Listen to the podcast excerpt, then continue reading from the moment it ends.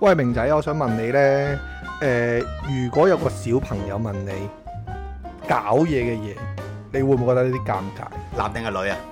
誒、男啊，僆唔尷仔尬，五唔歲，尷尬，女嘅都唔 尷尬，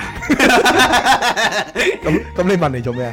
照直講咯，哦，提升下嗰個文化水平咯。嗯，誒、小朋友啊，含蓄少少咁講咯，其實有㗎。我啊以前咧有，因為我識好多嗰啲誒同學咧都有兄弟姊妹係你冷嘅，靜即係細少，個讀書嘅時你候。冷靜少少先。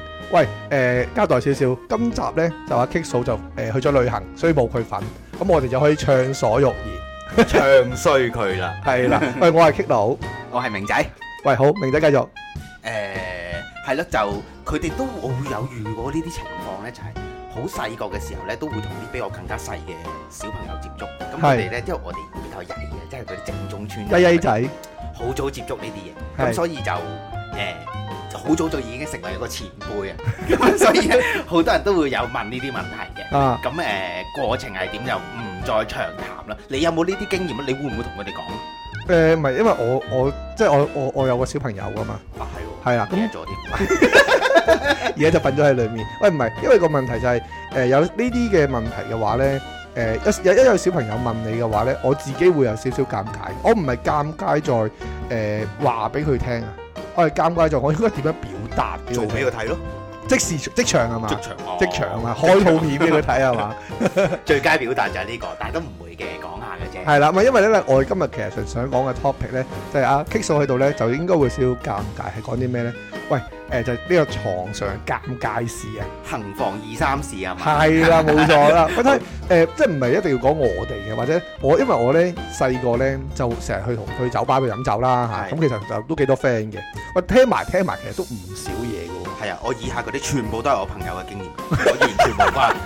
我喎，全部都唔關你事啊係全嘛？部正，我本人都仲係青頭仔嚟嘅， 所以我全全部都係靠我八卦聽翻嚟嘅。你有冇啊？我自己有啊，我分享少少俾你聽先啊。頭先又話唔關你事，而家又即刻我講啦分享少少我聽翻嚟嘅嘢俾你聽啊。好啊，算啦，我而家就代入朋友 A 就等於我啦，係以後我就會用我呢個字嚟代替朋友 A。哇你好有義氣啊！咁咧，我你一你一啱啱咧，即係我一嚟你呢度啦，我嚟你個竇諗住講呢個 topic，我第係一時間就諗起呢個人，因為呢件事係堅尷尬嘅，我同你講，係尷尬係點咧？咁我我係一個即係拍拖個次數唔多嘅人嚟嘅，係即係我以我而家咁嘅年紀啦，三十幾歐啦，我拍過四次拖。咁我印象之中最深刻咧，就係其中一任咧，哇！呢、個真係天賜俾我福分，如狼似虎係嗱，呢、個如狼似虎， 好嘅，真係真係好嘅。嗱，誒、啲人咧成日話咧誒體毛比較多嘅人咧性慾比較強噶嘛。係冇錯。嗱，套用喺男仔嗰度咧，啊嗰啲叫咩話？鳩毛生上肚啊嘛，屌， 講唔講得嘅？講得屌閪冇煩惱 啊，係啊，係係咁樣嗰個係女嚟嘅，係哇，我犀佢利，偷到送額頭係嘛？極多毛，係超多毛，多到係點咧？咁一埋牙嗰陣時候咧，咁嗰陣時因為其實細個嗰陣時，我有一個癖好咧，你我誒、你同我比較 friend 啦，識咗十零年，你會好清楚，我係係好驚有小朋友噶嘛。係冇錯我啊冇錯非。常之怕有小朋友，一次買五個 condom 啊嘛，我係直頭點呢？嚟我見我見大部分嘅男性都係，哇一一有女埋牙呢，就哇點啊都要嚟咗先啦，埋咗牙先得講啦，我梗係啦絕對唔會嘅。啊 如果冇袋呢，我係唔夠膽嘅，哦廢柴，我絕對係咁，我真係好怕有小朋友，好驚呢個物體飆出 嚟啦。啊咁嗰次個經驗係點好細個嘅，但係其實都已經係十幾二十歲啦，啊咁就嗌咗佢上嚟啦，但冇冇袋。冇袋冇袋，冇搞冇唔袋我掂，就冇袋我就唔搞。咁啊，全場咧就係、用口部嚟到溝通同埋交流嘅 啫，全部都用口。咁我都好藝術性啊嘅呢樣嘢。咁佢佢同我傾完偈之後，又到我同佢傾偈嘅過程啦。哇！咁我知道條脷一拉落去，成條脷都係冇。 但係佢我見到佢係好 enjoy 呢個動作，啊，跟住佢就就係將個頭撳落去。哇，跟住我係咁嚟啦，跟住總之有種好似食法菜咁嘅感覺啦， 係咁嚟係咁嚟，我就好深刻。但係佢為我嘅付出呢，我所講我係可以同大家分享係好大。誒、我記得有一年呢，就係誒咁嗰陣時細個啦，十零廿歲，咁經濟能力一定係低㗎啦。冇錯，啊咁當時佢送我一份生日禮物係咩呢？聽到你都會斜斜地，就係、我 KY 哋去一齊去揀絲襪，揀拉乜對今晚要哇着嚟俾我正玩。喎、啊哇！佢提出嘅呢、個， 佢佢提出嘅呢樣嘢，喂，你一個正常男人點忍啊？係咪先？咁梗係揀㗎啦。喂，同埋當時我哋係喂未賣喂唔係㗎，喎，喂呢條女好正喎、好正，哇有計喎、好正。喂，就係點啊？我誒佢、當時係點啊？誒嗰日係佢生日啦，係咁純粹係同佢食飯嘅啫。跟住我哋去行一個誒、尖沙咀一個比較噏耷嘅商場啊，唔知執咗粒未呢？因為噏耷到連個名我而家都唔係好記得。咁係啊，入面係好多嗰啲鋪貼仔啊、鋪頭仔咁樣啦。哈哈咁有少少似咧，就係誒以前誒旺角嗰啲旺中啊嗰啲咁樣嘅。係咁係嗰啲咪賣一啲即係比較平嘅服裝啊，賣下絲襪。係啊係啊係啊跟住有一次咁就誒生日啊咁啊行嗰啲商場啦，行過一個去絲襪嗰個位置嗰度，佢就話咦我想買對絲襪喎，咁我咪入去陪佢揀咯。嗯咁佢話咦你覺得邊對靚啊？你揀 啦。今晚我直頭咁啊！係今晚我就着呢對同你玩。哇 哇！咁我梗係揀一啲即係我自己最中意嗰啲款式去玩啊！哇！咁咁佢真係揀完之後係唔係當晚嘅？係係第二日咧換咗嗰套 look 啊嚟我屋企嘅，哇到好會嘅有心思到喎、會嘅嗰日係。咁當時我都話啦，未開始噶嘛。係咁佢已經着咗嗰度，嗰嗰我當時咁我又衰仔嘅，咁正正常常咧，唔好唔好咁古惑，揀啲純黑色嘅其實都幾好玩嘅。我哋我哋玩咗嗰啲爆花紋嗰啲啊！哇喂好難試喎大佬爆花紋嗰啲。跟住咧，我嗰陣時心諗，哇！咁去到嗰個位嘅時候咧，啊我可以搣爛噶嘛，係我係要玩搣爛嘅我梗講。係梗係一定要搣爛啦一搣爛，一搣爛，一拉開條底褲，嘣嘅聲，哇！嗰、嗰個樹林就喺佢嗰個底褲嗰度爆出嚟。直頭咧，當時係啲毛係多到我係見唔到佢嗰個，個樹林嗰個紅樹林係嘛我係同我係同佢傾唔到偈啊！啊我嗰啲嗰啲樹阻住咗我哋啊，傾即係有唔到隔膜你大家有隔膜啦係傾嘛唔到偈，傾唔到偈啦，成件事就係跟住咁當時你你唔好同佢哇咁多嘅，我冇得咁講。 咁佢即係佢已經示熱，誒你幫我做呢樣嘢啦咁，因為佢係真係都幾癲嗰啲啊！而家咁樣諗翻起，即係係我起碼我呢一生人都未冇遇冇再遇過咁冇癲再遇啊嘛過啲咁癲嘅。跟住喺個過程之中，我就係咁同佢識舞咯，係咁識同佢識舞，但係就冇埋牙。咁佢呢個呢，就已經係我見過。我而家諗翻起啊，我你一講呢件事，我第一時間就諗起佢咯。我相信冇乜人有我呢啲咁識舞呢啲咁嘅經驗。咁我真係你識舞喂嗱誒、第一樣嘢啦，誒、我就冇試過呢樣嘢嘅，即係你頭先講啦，食毛呢樣嘢我就冇試過嘅。咁咧我因為我誒、你就係講絲襪先，我我由細到大咧，我都想試下撕爛啲絲襪。我咧喺咁多任嘅女朋友咧，我都有同佢哋講過，喂，不如買今晚買對絲襪俾你啊，俾我撕爛佢。 但係冇一個真係嘅喎，嚇，哇！因為你冇真係買啊嘛。唔係唔係唔係，因為可能我我我啲女朋友都係比較嗰啲叫咩？誒、我唔可唔可以講佢哋比較保守，即係可能佢比較斯文，本身個性格都比較斯文。咁就誒、一講到呢啲嘢咧，佢哋就會好似好尷尬啊，唔想咁樣去做呢啲咁嘅嘢。即係我覺得誒好好好想去試呢一樣嘢，竟然竟然明仔你就哎呀師傅我我我真係符碌喎！喂，你都知我個格啦，我都係好收埋，即係好怕醜仔嚟嘅本身啊啊啊。即係如果唔係佢咁帶領我嚟到呢個新世界呢，我都係未遇過呢種嘅。即係始終呢，我都覺得呢，喺即係香港啦，唔好講話咩咩亞洲人性格啊，男仔呢，通常喺行房呢，搏嘢呢度係做主導噶嘛，好少有呢啲女仔帶住你嗰種感覺呢。哇，其實真係爽啊！喂，唔係啊，你你頭先咁講嘅話咧，咁當然你呢樣嘢係爽先啦。誒、我我點解會開呢個 topic 咧？就係因為咧，誒、我之前睇咗單新聞，誒、我諗你都可能有聽講過噶啦，就係、台灣有個誒、即係台灣冇咗佢做中意嗰啲執屍嘅。係啊，執私行為嘅。咁執私行為嘅話呢，咁佢就會誒、呃曾經有一個女仔就俾個男仔執私啦，執完私之後嘅話呢，佢就俾誒、呃即係俾兩條仔執私去咗酒店，去咗酒店之後嘅話呢，佢就誒嗰兩條仔咁梗係嚇為所欲為啦，哇係咪先正一正先啦？好撚黐線喎！咁其實條女都唔係差嘅，咁咁我所以佢哋就即刻諗住快啲埋牙咁樣啦。咁好啦，咁當佢哋一除開條女條褲嘅時候咧，哇！嗰兩條仔即刻彈開咗。咁咧彈開咗之後咧，好快就呃誒誒、呃去咗第二日啦。第二日咧條女就發覺咧自己係瞓咗喺酒店度，瞓咗酒酒店度之後呢，就誒、呃、發覺自己呢就衣衫不整啦，上衫就解開晒啲紐啦，下身就俾人除咗條褲啦，咁佢就即刻諗啊，一定俾人強姦咗啦，係咪先係？咁好啦，俾人誒咁佢就即刻去報警，就即刻 check 翻嗰間酒店嘅 CCTV，喺過咗唔夠一日嘅時間呢，就揾到嗰兩條仔翻嚟啦。咁啊捉翻咗嗰兩條仔啦，咁啊 兩條仔呢，捉翻咗翻嚟嘅時候呢，就誒同嗰啲警察講啦，就話。哎呀，我冇搞佢啊，我冇搞佢啊，咁講，你你咁樣去執誒嗰啲警察就話，誒、你咁樣去執屍啊，你點會唔搞啊？即係嗰啲咁嘅嘢啦。佢話唔係啊，佢下面太臭啦 所以所以我哋冇搞到就走咗啦。哇！呢、個成個新聞出咗嚟之後咧，咁最後我唔知嗰條仔有冇俾人起誒、起訴啦。咁我亦都唔唔唔係想留意呢樣嘢。 咁所以就係、其實佢會牽連到就係我以前細個嘅時候咧，啲 friend 咧就好中意翻大陸玩嘅。咁咧，佢我啲 friend 翻大陸玩有一次咧，就其實同頭先嗰單 case 咧差唔多經驗。咁佢就係誒誒，呃即係佢成班 friend 就翻大陸落啲咁樣啦。咁無啦啦就會有啲女衝埋嚟㗎啦，因為當時香港人好吃香㗎嘛。咁咧衝埋嚟之後嘅話咧，佢哋就喺度誒叫做誒誒、呃玩玩下，就帶咗條女翻酒店啦。翻酒店嘅時候咧，咁佢就都係都係其實同嗰兩條仔差唔多。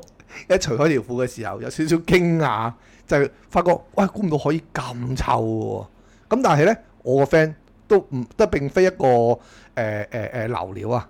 咁佢都係照誒、霸王硬上弓，佢照砌咗， 照砌埋。我話佢：哇，你咁都得嘅咩？你唔會臭嘅咩？誒、會沖涼啊 嘛，使乜驚？喂，唔係喎，你呢個呢，我聽過有個故事呢，好似又係關味道事。係係係，咁我我咧就識誒有誒有兩兄弟，個年紀係好相若嘅，因為佢哋係孖生嘅。係咁咧佢哋就瞓同一間房，咁佢哋又係佢本身嗰啲誒呃溝女好勁嗰啲人嚟嘅。係係好容易溝到女，好容易食。咁有一次呢，就係、瞓上隔床嗰個細佬啊就帶唔知你帶咗帶條女返嚟啊帶咗條女入間房定唔知咩啦，我唔記得個故事係點。啊跟住呢，佢哋唔係啊，直頭入咗間房，佢其他屋企人喺出面，佢哋喺裏面行房。但佢行房嘅過程呢，可能條女本身啲嗰啲味又係好勁。 哈哈跟住佢哋屋企人喺個廳度嗌：，哇！你搞咩啊？好臭啊！哇！我覺得呢個仲尷尬啦。嗱，氣味唔係問題啊，睇你識唔識玩嘅啫。臭起上嚟咧，你唔好諗住食啊！真係，你食啊，嗌兩碗白飯佢 嚟送啊。佢呢啲真係味道，我一定接受唔到鹹。魚蒸肉餅啊嘛，係嘛味？道呢樣嘢咧，一定接受唔到。喂，唔係，其實上咧，我就係成，我真係咁樣諗，味道真係好尷尬嘅喎，係嘛？即係咧，你頭先講咧，誒、其實我有另一個咧，佢係同你頭先講嘅嗰個經驗咧，其實唔，因為都係我個 friend 嚟嘅，誒、佢誒呃好似嘅，好似嘅，但係咧唔同嘅係乜嘢咧？就係、誒、有有一日啦，我同我班 friend 成成班 friend 上咗上咗個朋友 A 屋企玩。咁咧，我哋大概有五條仔啦，有兩條女咁樣啦。咁我就走先嘅，因為我我就唔習慣去人哋屋企瞓覺，即係去人哋嘅人哋自己住嘅屋企瞓覺。你喺香港嘅啫嘛。誒咁、我就咪自己翻屋企先咯。咁我哋其餘啲 friend 咧就喺嗰個朋友屋企度瞓誒過夜咁樣啦。咁好啦，誒、咁我個朋友 B 啦，誒、之前講嗰個 A K A hot dog。A.K.A. hot dog 咧係邊個咧？佢就喺下架床嘅。咁咧朋友 C 咧就喺上架床。咁另外一誒嗰個啊唔係話有兩條女噶嘛？其中一條女咧就係朋友 C 嘅女朋友嚟嘅。咁佢就上咗去上架床啦。咁啊，因為佢都有三間房啊，佢嗰度。咁啊喺嗰度瞓覺。咁我第二日聽翻嚟就做乜嘢咧？咁誒，我因為我係阿 A.K.A. hot dog 同我講噶嘛。佢話：屌佢老味閪！兩個喺上面搞嘢喎，搞啊搞啦，唔好係咁咦係咁搖啊嘛，咦咦咦咦點撚樣瞓啫？跟住我跟住我話：咁你點啊？我咪一腳踢落去咯，細細啲啊，屌你老母！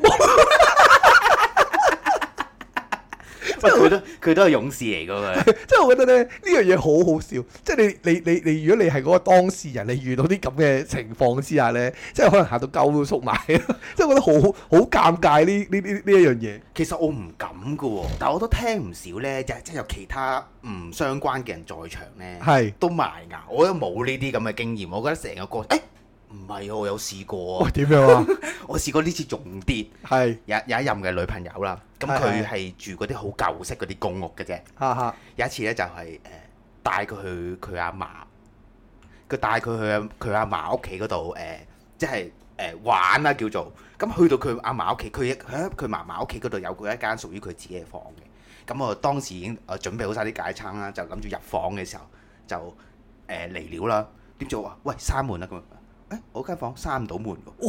哦，但但佢嫲嫲喺廳出面瞓緊覺，對住我哋間房門。咁嗰陣時即係叫做即係已經谷精上腦啊，唔諗就係佢嫲嫲喺個廳度瞓緊覺嘅時斟啲酒俾你先，等你開心啲先。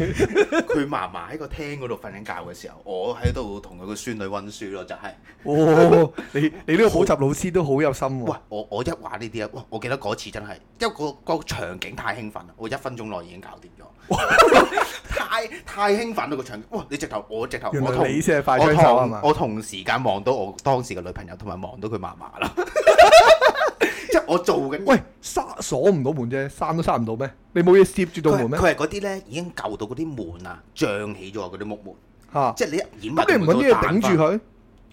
當時諗住就係不動聲色， 慘做完就算。哇！咁我係條女會好失望啊！唔係好 feel 到佢好正喎， 當時，因為當時係唔夠膽唔㗎，係啊，得一分鐘啫喎。唔係啊好刺激我同你講，刺激 刺激到點啊？當時諗住算啦，有即係始終有個 cam 喺出面望住啊嘛，喂算啦，但係算算下諗諗下都係唔算啦，試 慢慢慢慢咁試咯，即係慢慢慢慢咁試，跟住最尾哇真係搞唔掂，哇呢個我真係哇你唔講我唔記得，我係有試過嘅，呢個咁所以呢個係一個好特別嘅經驗， 但係。正常情況下咧，有人睇住咧係唔夠膽嘅，呢、個都未係最。有人睇住，你你嗰個唔係有人睇住，你只不過有人喺側邊啦，又係喂但啦係嗰個你諗下，係佢一個咁親嘅親戚喎。嚇。啊，我仲記得一搞一搞熱掂完之後，佢老豆仲要翻 嚟添。係，我記得嗰次真係超激啊！嗰、個哇！我我突然間醒翻，你咁樣講咧，我醒翻起咧，阿劉青雲啊，有套戲啊，做人冇公關就食得屎啊！喂，你阿媽條誒、呃我個女就帶個男朋友過嚟嚇。仲要食誒、呃入房食我條誒食、我個女， 食完我個女仲出嚟食我個飯， 食完嗰個飯仲要問我有冇甜品，咁我梗係有禮貌同佢講有啦。 如果嗱嗱，我講啦嚇，調翻轉講啦，如果你係一個爸爸，而你今日生咗個女啊，係咁嘅情況，你會點面對？哇！你咁講啊？係啊，誒、呃你第第一樣嘢，我會睇下條啊，睇下我個女幾多歲先啦。哦，如果我我 r u 咁計啦，如果二十歲以上咧，其實我有佢嘅。你冇呢咁咪你 control 唔到啊嘛。二十歲以上嘅時候，嗯，我就我就調翻轉，我覺得如果你就算即係二十歲以下你就有佢，五歲大個男都唔仔翻俾嚟佢喺屋屋企。企咯，除非佢係已經廿五六啊、廿七八啊嗰啲咯。我我我我可能我就會咁問。唔係咁，你唔係你你冇得去咩㗎嗱？我我成日有個心態嘅，就係、咧你要玩，翻屋企玩。點解咁講咧？第一，誒、我雖然女有可能好啲啦，仔我都係咁樣諗。我仔我仔我就會主張一定係咁樣㗎啦。你首先你唔使出去俾錢爆房先啊嘛，慳翻一筆先啦，啱唔啱先？咁你喺屋企搞掂完就大把自己嘢，沖涼啊、剩啊乜都得啦，啱唔啱先？即係我覺得舒舒服服咪仲好啱唔啱啊？即係如果我對代入喺喺一個男仔嘅角色咁講，如果你係個女仔。咁我都覺得，咁你喺屋企都冇辦法嘅，你因為你管佢唔到噶啦嘛，已經嗯啱唔啱先？因為咧我以前咧都有上過啲女朋友屋企瞓嘅，但係好次數好少，我諗誒、呃一隻手數得晒噶啦，我諗唔多嘅，喺佢即係喺人哋屋企瞓我都覺係過夜，我都係，係啦。咁啊，所以嘅話咧，我當時我作為一個男仔啦，你瞓得。你就要埋牙噶啦嘛， 即係啱唔啱先？血氣係㗎方剛啊嘛，係㗎啱唔啱先？咁嘅你你呢啲咁嘅咩時候，瞓低埋嚟，你企埋嚟就要埋牙噶啦， 一係你唔好企埋嚟，係嘛？行開 啲，係啊，走。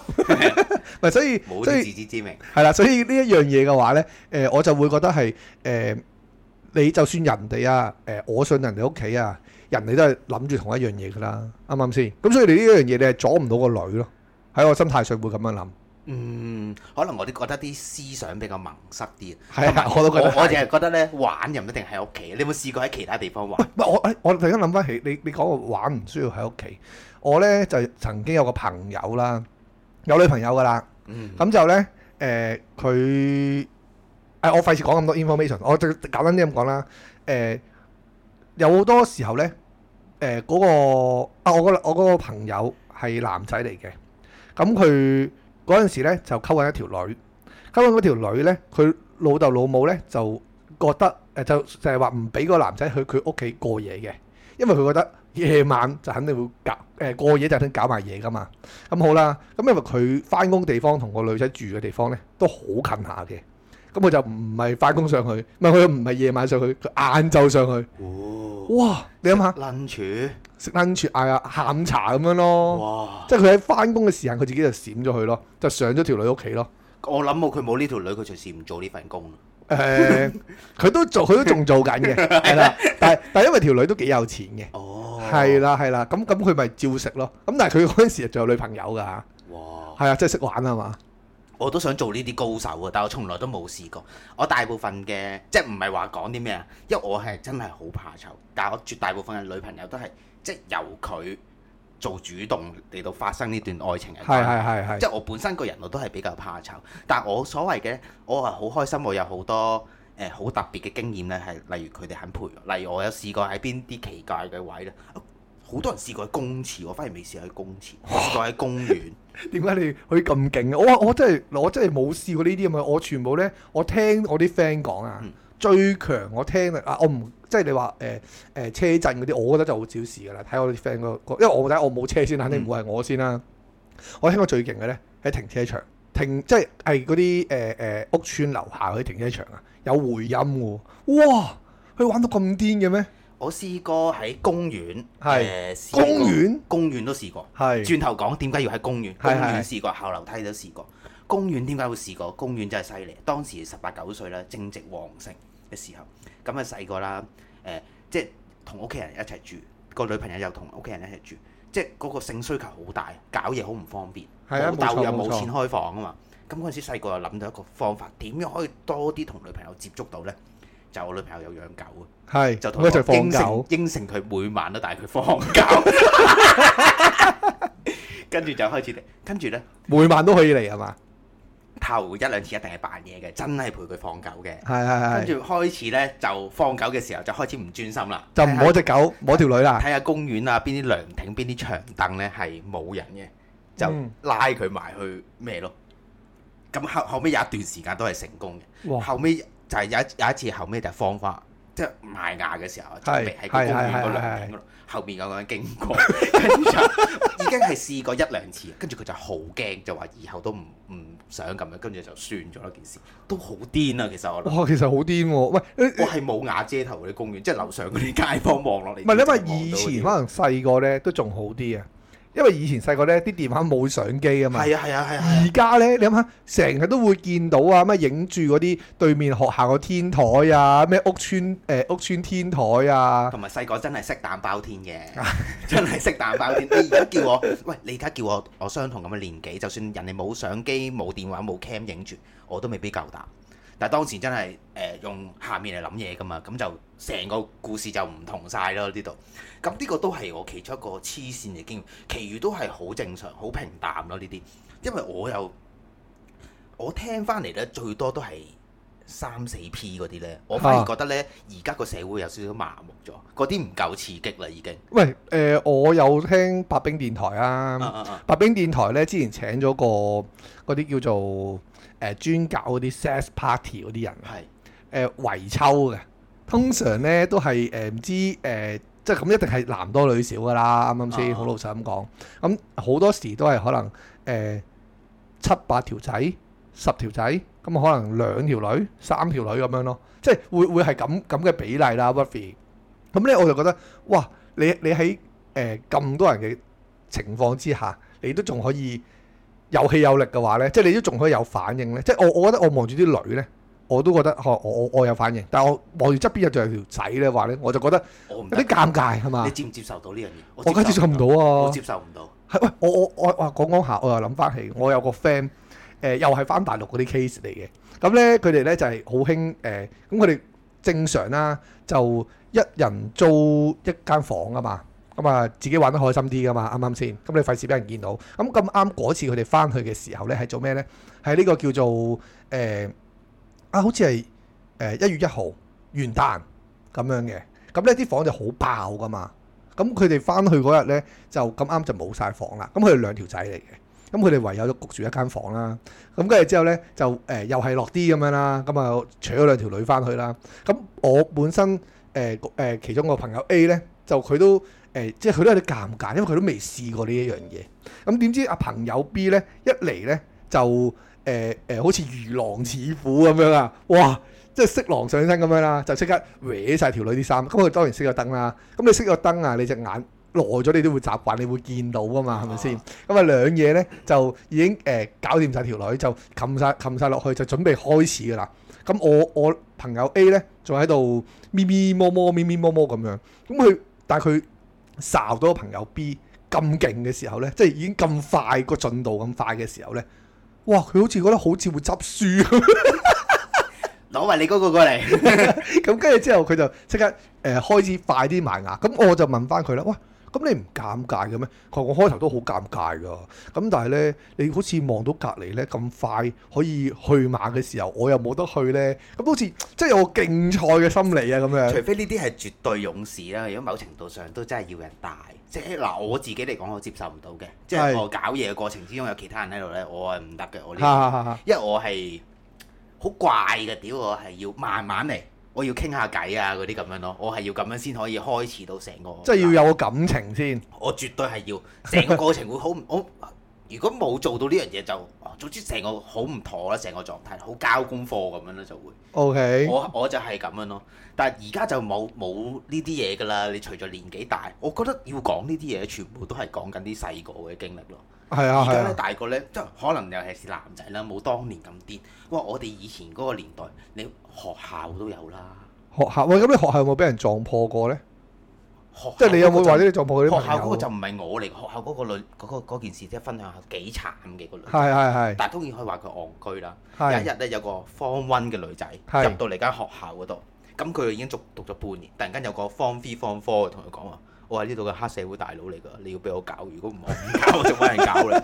佢 OK 喎，佢真係俾佢搞喎，咁正，仲有係咩呢？誒喺間學校嘅其中一個班房度搞掂咗咯，哇！呢好黐線啊，係咪啊？啲都算跟欺住凌啊點嘛解件事最後會爆呢？就係、後尾個女仔俾嗰個男仔搞掂咗之後，佢出翻嚟問，即係可能耐咗，啲人就同嗰個女仔講：吓，個男仔唔係嗰啲人嚟嘅喎，佢普通人，即係正正係一個 嚟。跟住佢就嬲，就周圍同人講件事先穿咗煲。哦。咁啊，呢啲係好黐線。哇！你你但係你係條女，你唔你唔係應該都好尷尬嘅咩？其實會呢件事好尷尬同埋好慘咯。佢有我覺得但但係佢好勇敢，佢有佢佢有佢佢啊講就出嚟講咯， 後尾先知道係係有件咁嘅事發生咗咯。咁呢樣嘢就係斜得嚟又係好癲嘅，又呢啲係會細個先至會發生嘅嘢咯。大個冇晒啦，我聽都冇乜點聽啦。除咗你話去嗰啲誒風月場所嗰喂啲，咯，我記得咧，之前我哋有個錄音講過咧，誒、你話好驚啲女仔有手毛腳毛噶嘛，嗯係啱嘛係啊？係嘛？咁我想問咧，如果咧條女啦好多手毛腳毛，咁埋牙你 O 唔 OK 啊？唔好咁專注喺個位度啦。即係你都 OK 嘅。咁你埋牙有好多個位置嘅，咁係佢好多手毛腳毛，但係佢身材同個樣係好 OK 嘅。咁當然呢啲梗係冇問題啦。咁但係如果你話你好多手毛腳毛嘅時候，你仲要多到好誇張，而我個焦點不一直咁不停放喺你啲手毛腳毛嗰度啦，我就唔得。 OK，咁當然啦，你唔會 focus 喺手腳度因為啦。點解我咁怕呢？就係以前細細個讀書啊，有個女同學坐喺我隔離，佢着黑絲襪嘅。係啊，你講過，你就係講過呢單嘢出嚟啦。 我講過啦。係啦，係啊。咁啊，成黑色一向上掃變咗仙人掌， 哇！嚇到我啊！嗰陣時，咁你咪黑色，你遠睇睇唔到噶嘛。係啊係啊咁向上掃咧，將啲毛變咗逆方向啊！你明唔 明？咪成啲毛咪豎起晒咯，哇！豎起晒喎，哇！我估 唔曱到，甴腳啊嘛，因為咧，誒、我我媽咪啊家姐嗰啲都冇乜毛嘅，係係咁係我就接受唔到咧，即係由細到大接受唔到。而我本身咧，即係未去到嗰、個我話個陰毛好多個女朋友嗰陣時成廿歲噶啦。 哈哈，未去到當時嘅之前，我都未接觸到咁多體毛嘅女性，或者咁多毛或者有毛嘅女性嘅直頭，啊未接觸讀書唔都係，冇咁因為誇張我我點解我會咁問呢？我我有個朋有個女仔朋友啦，曾經噶啦，因為好多年前噶啦，已經係好耐冇聯絡噶啦。啊咁佢嗰啲手毛腳毛呢係比較誇張，因為我本身就冇見過佢嗰嗰個有幾誇張啦。咁係因為誒、呃我同佢即係傾開偈咁講嘅時候呢，佢話啊唔係啊，我誒每日翻屋企都要剃㗎咁講，我每日咁樣咁堅，跟住佢話係啊，我好多啊，因為即係咁話，誒你唔好同人講啊咁樣啦，咁咁多年都唔知邊個啦，我唔記得咗佢咩樣啦已經，咁啊唔緊要啦，咁我就喺度話，我、話有幾誇張啊，女仔多屋企都有個譜啦，跟住佢就揾翻個細嗰啲相出嚟呢，哇成隻馬騮咁 樣，唔咁係，我就喺度諗咯，哇如果同佢搞嘢成隻馬騮咁都幾尷尬喎， 哇唔得㗎呢啲真係。誒、誒有個位又唔得，嗱女仔有個位多毛唔得，純毛多毛又唔得，純哦唔係，搞唔掂啦。嗰啲嗰叫啲汗毛係咪係啊？啊嗰啲係叫汗毛汗毛，你有冇見過女仔好多汗毛啊？有啊有啊有啊哇！我我以前細個中學都好多，搞唔掂呢個，呢、個我真係搞唔掂，即好似你好似砌緊關羽咁啊！ 你明唔明啊？我我嗱呢呢呢樣嘢又係接受唔到，即係我接受唔到咧一啲女仔有好強嘅男性特徵咧，我就接受唔到。即係雖然大家如果有聽過，我係非常之受男性歡迎噶嘛，我係喺冇我錯喺呢個冇錯基佬界嘅市場係好勁噶嘛，但係我本身完全接受唔到呢樣嘢，咁所以咧我就好想扭轉呢樣嘢。我本身咧亦都係好中意啲女仔係。即係個女性特徵強啲 咯。係咁即係我大波啦，係。咁哇，呢、個你知唔知係人嘅天人嘅一個與生俱來嘅一個誒、呃一個任務嚟㗎，去揾一個大波嘅女人。有冇哦，聽過證呢證件明事佢好生養啲啊，係嘛係啦，你都知道啊喂呢啲咪又奶水唔會餓親啊嘛，以前啊，嗰個年代啊， 即係可能你去誒獵獵殺食誒動物去到求生嗰個年代，你要揾到一個奶水充足嘅女人咧，先至可以令到你更加順利去繁殖你嘅下一代噶嘛。咁我就秉承咗呢個咁優良嘅一個遺傳基因，係我都係。一直去追尋緊呢樣嘢。但係可惜啊，我一直都係即係賣到身嘅都係比較平。啊，但咁啊，但我自己咁講呢，我都覺得我中意呢樣嘢呢，都係中意嘅，但其實都係好口號咯，好口號，好口就號係齋啫。講嘅啫。係啦，因為我我我而家咁諗翻起，我都全我諗我都冇食過啲真係大， 哇！我呢個時候一定講啦，哇棘數好大波㗎，F G 好似唔止喎。我聽到我對面屋投二訴，聲係嘛？擺埋 過去，佢會唔會嬲㗎？聽翻，我理真得佢係小嬲唔心啲嬲啊講嘢啦。你話你 講㗎啦，我係啊覺得唔係啊。唔係，即係我我我其實聽好多咧，啲朋友咧，誒嗰啲嗰啲咁嘅經歷你咪咧，講嚟講去又係講你啲朋友，你都唔講你自己嗰啲嘅。因為我冇乜咁嘅，我冇乜呢啲你唔敢講尷尬嘅。哎，嗱，我我咁樣咁講，唔係我唔敢咁講啊，我係只不過係想咁講話係誒誒嗰個尷尬嘅嘢咧，你有陣時咧就會可能去到叫做誒，唔係即係我我覺得係誒。一講呢啲咧，因為我好多朋友嗰啲經歷咧，比我啲經歷更加精彩啊！我自己冇乜誒好好親身咁嘅誒實際去做呢樣嘢，因為我對於呢一樣嘢咧都係比較含蓄噶嘛。你睇我個樣就知啦，係咪先含樣咁樣啦？咁啊，所以咧我誒、通常聽啲朋友翻嚟啲經歷咧都係比較豐富，因為我好多朋友好似頭先咁講啦，大量會翻大陸去玩噶嘛。咁所以咧，每次佢哋翻落嚟嘅時候咧，我哋就會坐埋食飯，食飯嘅時候就好就分多享故呢啲故事啊係啦，就有好多呢啲男故事人就。係就係有呢啲咁嘅課外活動咯。同埋我留意到咧，呢樣嘢咧真係你最多呢啲故事聽咧，都係十零廿歲嘅時候係最多。越講我就諗起越多咯。有一次誒細細個又係嗰啲十零歲嗰啲啦，嚇走去長洲啊！以前細細個咧冇興喺長洲租間度假屋咧，係誒即係咁三四百蚊咁過一兩晚咁樣噶嘛。冇錯，咁我哋就我一對情侶啦，一 pair 情侶，咁同我個 friend 一 pair 情侶，咁就一齊約埋去誒、呃去咩東堤小築啊，係咪叫？我有冇講錯個名啊？冇錯，冇錯，太有鬼嗰度嘛。耐年啦，係啊，太 太太耐歷史啦。咁啊有一次咧就係點樣咧？細細個燒燒下嘢食啦，喺個天台度係燒燒下嘢食，突然間想搏嘢， 因為已經有已經係飽飽地啦，去到燒雞翼、燒豬扒嗰啲環節，咪啊燒好耐嘅。係冇 錯，咁咁細個已經係谷精上腦啊啦，喂一嚟到就要開始噶啦，咁樣心諗唔得，一定要揾個藉口捉條女落去，拉拉拉埋佢一邊啊 嘛。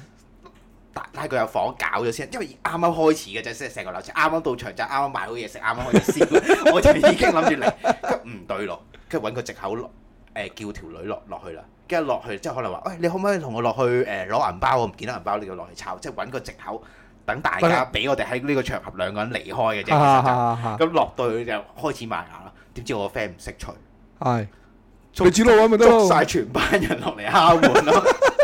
我哋搞緊啫嘛，已經係係喂出嚟啊，識得啦 喂出嚟啊，出嚟啊！跟住最尷尬係咩咧？因為嗰時太細個，唔敢同人講啊，我哋搞緊嘢。 係跟住我就即刻即刻著翻啲衫就出翻去啦，咁樣。但係啲 condom 嗰啲包裝袋呢擺晒咗擺喺晒喺個度。地下度， 跟住啊冇啊冇啊走，跟跟住件事總之就穿咗，總之成個感覺就好尷尬。因為細細細細個嗰種咧，點解會咁多喂，咁條女夾唔夾過嚟啊？都係嘅？ 咁本身我個性格都比較怕醜噶嘛，咁我覺得呢啲都係尷尬。但係係最主要個原因咧係細個真係好性急啊，係同我而家係完全唔同咯。我而家係老神在在定過台油咯，我係因為你太耐冇咯。 係啊，我真係信佛完全冇問題，即係和尚嘅生活啦。我而家係過緊，所以成日都好懷念細個有好彩細個有段咁瘋狂嘅誒日子啦。如果唔係，我相信而家都唔係和尚，我都變咗基佬噶啦。其實都。哇你我我都好懷疑你應該係真係基佬嚟我嘅。我好好容易，我心諗咁你，唉咁唔講啦呢啲。但係嗰當年嗰、個、呃、即係可以令到我 J 到而家咯。你明唔 明啊我作為一個，我我差唔多成十年冇拍過拖噶啦，我我超過十年冇拍過拖噶啦，我係一個正宗嘅毒撚嚟。而家已經即係齋 J 咯，攞翻呢啲嘢嚟講。唔係我我覺得我覺得都好嘅，即係嗱，我只不過係覺得。誒、大家誒喺呢啲事上面咧，都總有尷尬事發生嘅。咁啊誒，有有長有短啦，有好有唔好啦。咁啊，可能有啲會好快啦吓，咁啊誒，咁、我哋其實今集都差唔多啦，都係同大家分享咗咁多。你哋有冇啲經歷？有經歷嘅話喺留言區分享俾我哋，好冇？喂，thank you，唔該晒咁多位，食我啊，拜拜。拜拜。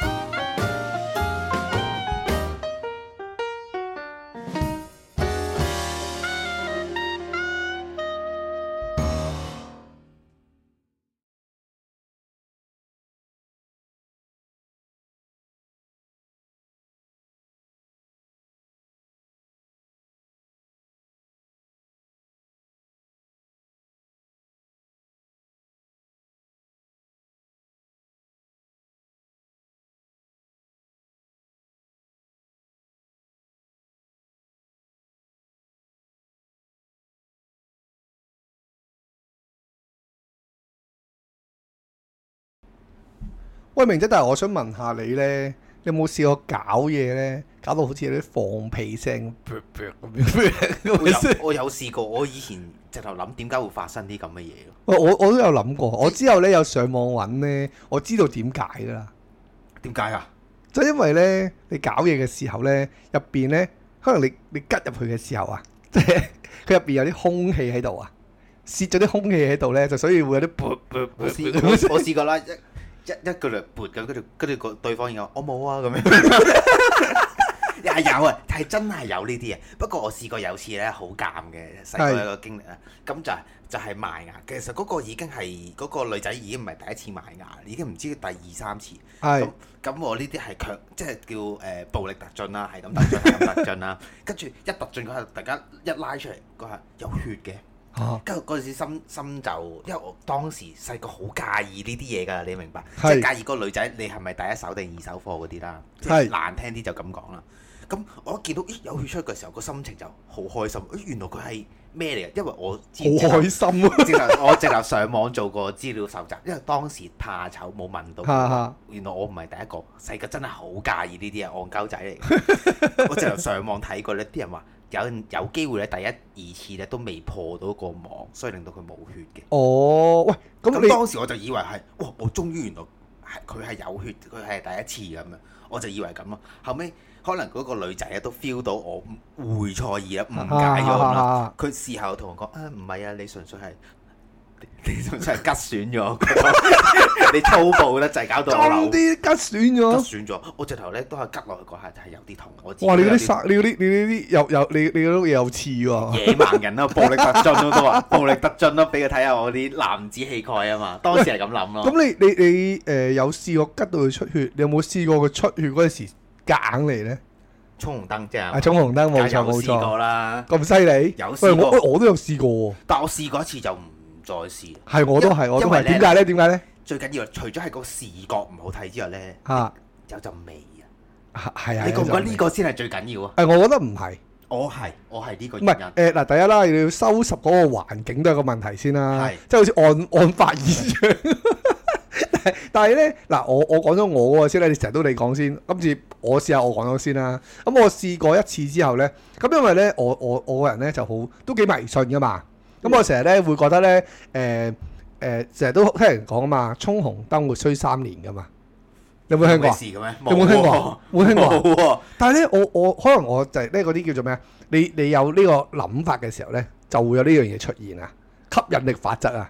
咁我嗰三年咧係的而且確咧係唔好過噶，個運氣係冇咁 好噶。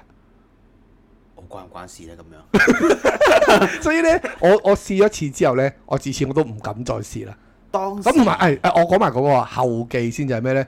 當你搞完之後咧，你仲要去即係誒沖涼就正常啦，你就會見到咧，哇好似啲血棒咁，你搞唔掂啊嘛，我我嗰次嘢係點樣處置咧？嚇你你知僆仔啦，僆仔咧就好中意去父母間房做呢啲嘢。點解咧？細個咧一係瞓碌架床，上下架床唔方係係便，係一係就單人床㗎係啊嘛？係啦。係咁老豆老母間房雙人床喎，啊咁係咪成要件事寬敞啲體喎，面好多啊？係啊，係咪即係你你發展你哋嘅武術，你都方便好多啦。咁當時咧就好似啱啱咁話，就出咗血，咁啊搞到我阿媽嗰張床咧就有笪血跡喺度。嚇哇！我都估唔到，知唔知邊個生到嗰個咁叻嘅仔出 嚟？當時咧就係床頭咧就有笪血喎，係咁我就已經好驚啦，搞到老母間房度有笪血，係咁我就好醒啦，將成張床單咧頭同尾調轉咗，即係係變咗咧流血嗰個位咧就去咗床尾嗰度。嚇然之後咧，自己咧就喺個腳踭嗰度咧就黐咗塊膠。然之後老母夜晚翻嚟就問：哇，我張床做乜流晒血嘅？跟住我就好醒咁同佢講話：係啊，我夜晚 唔係我晏晝喺呢個瞓晏覺，拗痕嘅時候拗拗損咗嗰笪結焦嗰位咧，流到你成張床都係血。哇！你嗰大嘢都幾大下下喎，過咗骨啊！嗰次當然啦，可能係我阿媽都知就冇拆穿我， 係嗯啊有有叫。但當時我就用咗個呢個呢個藉口啦。用呢個藉口就成功過到骨嘅，我亦都覺得係好成功。當時唔知點解咁聰明。喂，你你講起咧，我諗起咧，我我都有次類似咁嘅經歷喎。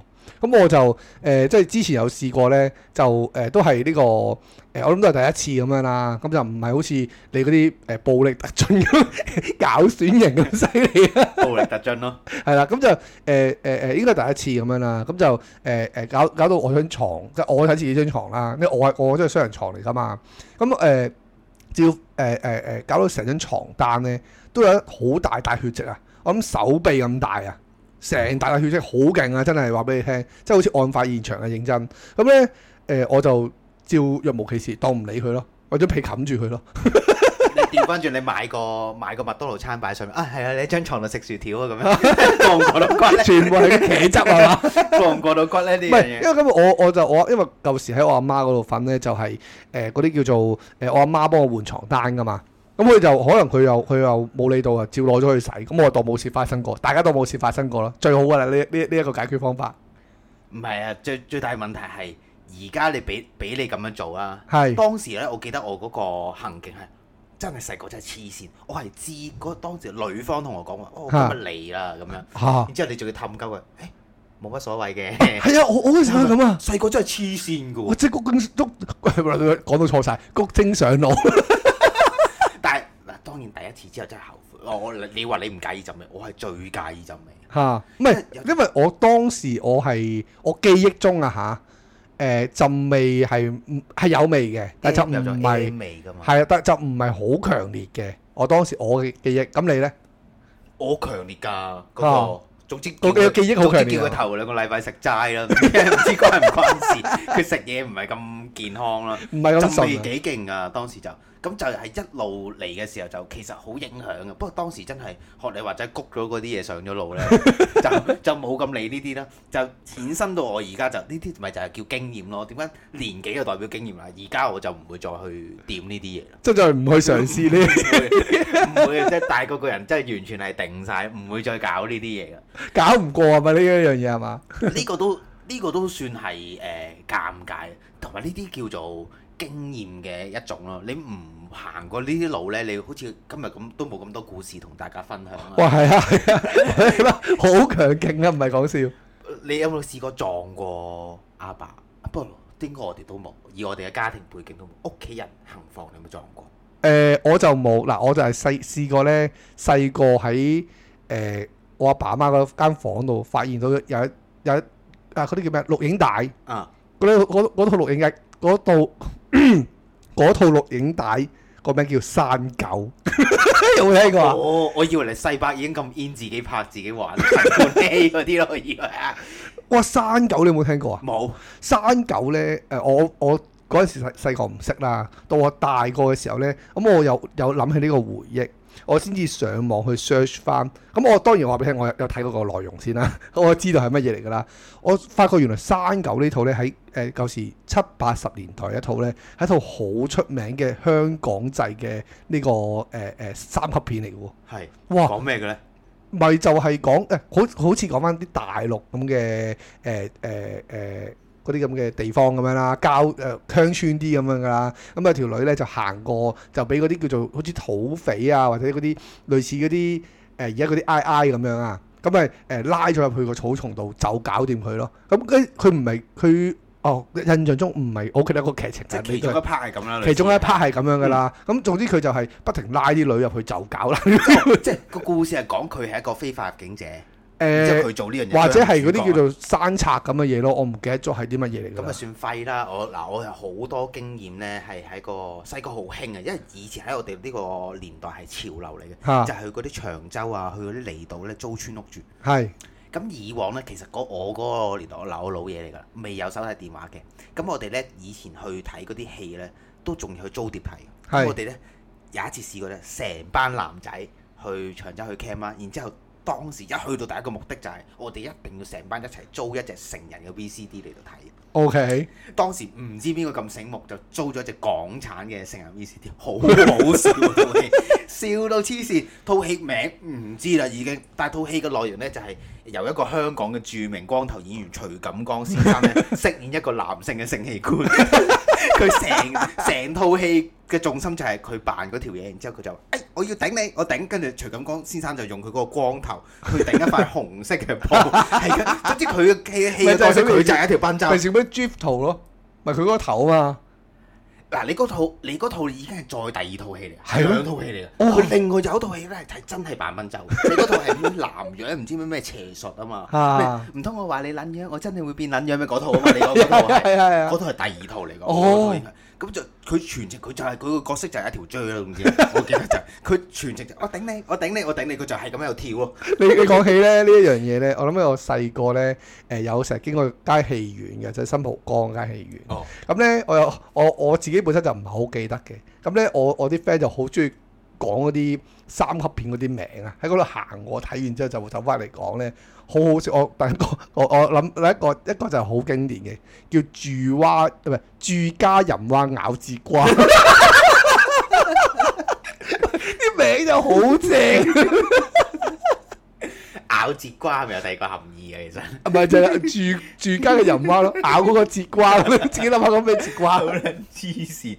你有冇試過入香港嘅戲院睇睇三級片誒、嘅？呃我冇試過，我冇試過，但係我試過，因為我嗰陣時頭先我嗰間新蒲嗰間戲院啊咧，我哋成日都可以喺後門入去嘅，即係我唔以前冇啊咁誒哦規範講，就係講話麗麗宮戲院啦。咁唔好講係戲誒後門入去啦，或者我哋就就算俾錢入去嘅時候咧，因為佢有早場啊嘛，早場就係播三級片嘅。咁咧我哋夜我哋誒、去睇其他電影嘅時候咧，咁因為嗰度平啊嘛，三蚊套戲啫嘛。我哋哦嗰啲超舊式嗰啲戲，係啦，冇錯啦，冇錯啦早。場播三級片嗰啲超舊式，係啦係啦，咁佢係一個而家冇咗噶啦嘛，係咁但係冇咧呢啲嘅啦係啦，咁佢嗰度嘅話咧，你有陣時會，如果你坐啲邊位咧，你會有啲紙巾喺度咯。